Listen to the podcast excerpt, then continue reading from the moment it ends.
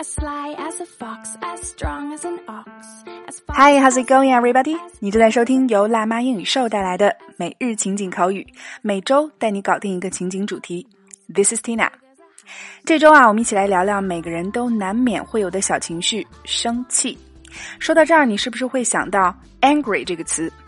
其实生气除了 angry，还有很多的表达方法。今天我们就来学两个和 mad 有关的短语，一个是 mad at somebody，mad at somebody，生某人的气；另外一个 get mad，get mad，发火。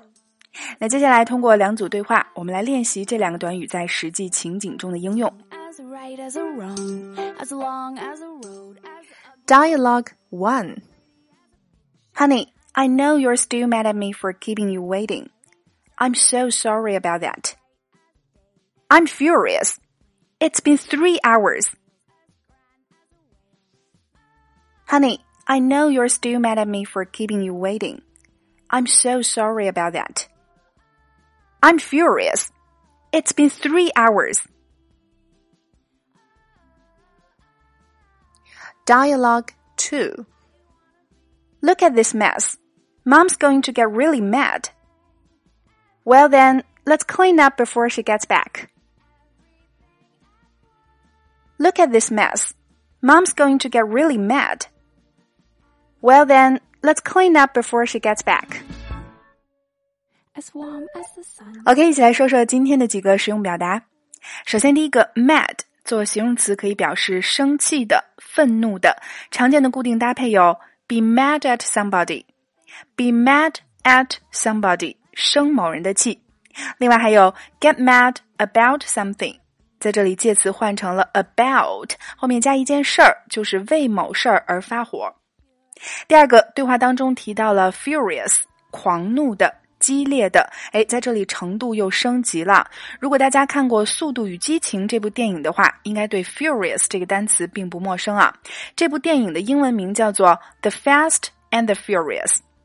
Furious 在片名当中表示激烈的，那么在今天的对话当中，它又是另外的一层含义啊，表示狂怒的、非常气愤的。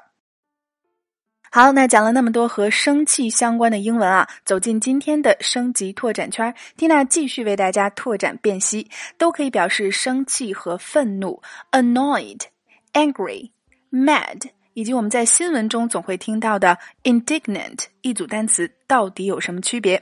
另外还有第二组对话的连读发音详解。每天一块钱，轻松做学霸。感兴趣加入圈子，每天将我们实用的推送内容学透彻，零基础练发音的朋友可以关注我们的微信公众号“辣妈英语秀”，回复“圈子”两个字就可以得到加入链接了。点击进入，还可以免费试听。Tina 在圈子里等你来哦。好啦，以上就是我们今天的全部内容了。今天的每日一译带给大家的句子是：Only a life live for others。Is a life worthwhile？留言区期待各位的精彩翻译。那如果你喜欢我们的干货内容，欢迎你坚持收听、转发或在下方给 Tina 点个赞，感谢你对我们的鼓励。